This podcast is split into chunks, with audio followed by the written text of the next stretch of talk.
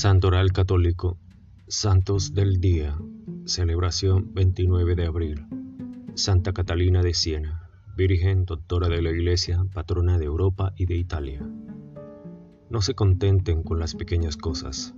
Dios las quiere grandes. Si será lo que deben ser, pondrá el fuego en toda Italia.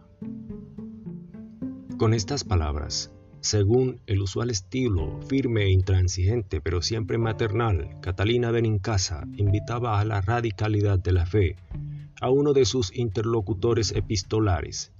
Es una exhortación que revela el deseo ardiente de la santa de irradiar el Evangelio en el mundo a través del testimonio convencido y creíble de hombres y mujeres convertidos por el anuncio del resucitado.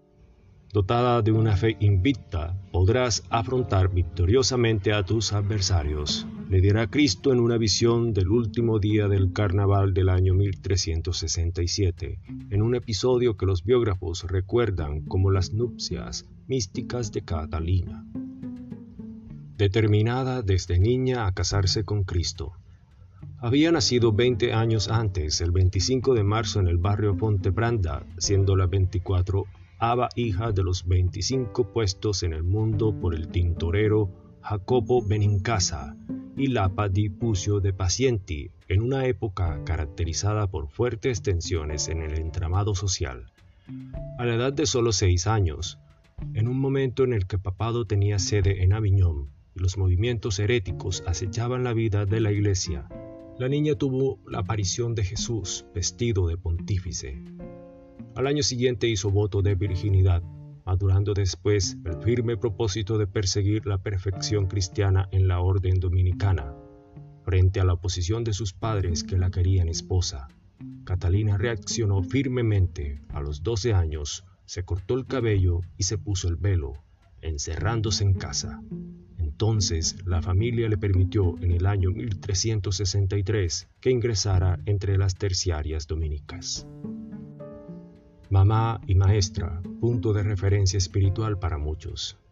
La santa aprendió a leer y a escribir y comenzó una intensa actividad caritativa hacia los últimos, y en una Europa lacerada por pestilencias, guerras, carestías y sufrimientos, se convirtió en un punto de referencia para los hombres de cultura y para los religiosos que, siendo asiduos frecuentadores de su celda, serán recordados como caterinatos, es decir, sus hijos espirituales.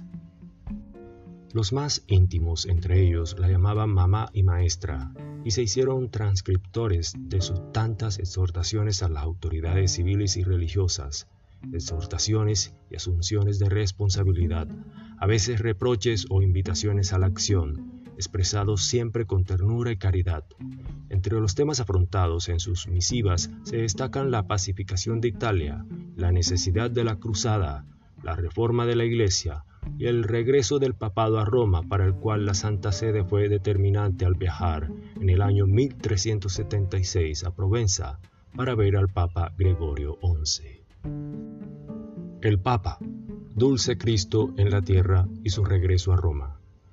Catalina jamás tuvo miedo de volver a llamar al sucesor de Pedro, a quien definía dulce Cristo en la tierra, a sus responsabilidades Reconoció sus faltas humanas, pero tuvo siempre gran reverencia por el vicario de Jesús en la tierra, así como de todos los sacerdotes.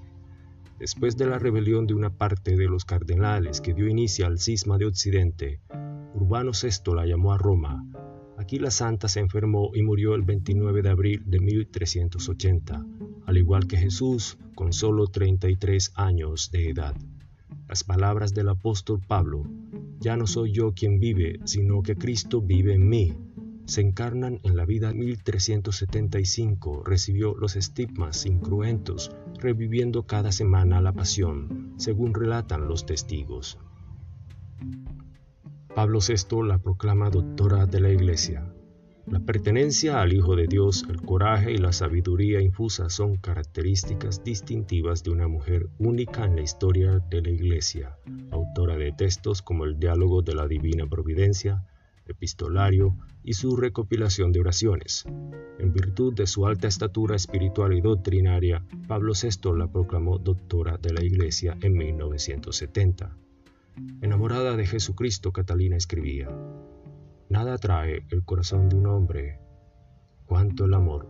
Por amor Dios lo ha creado, por amor su padre y su madre le han dado la propia sustancia. Él mismo está hecho para amar. Gracias, gloria a Dios.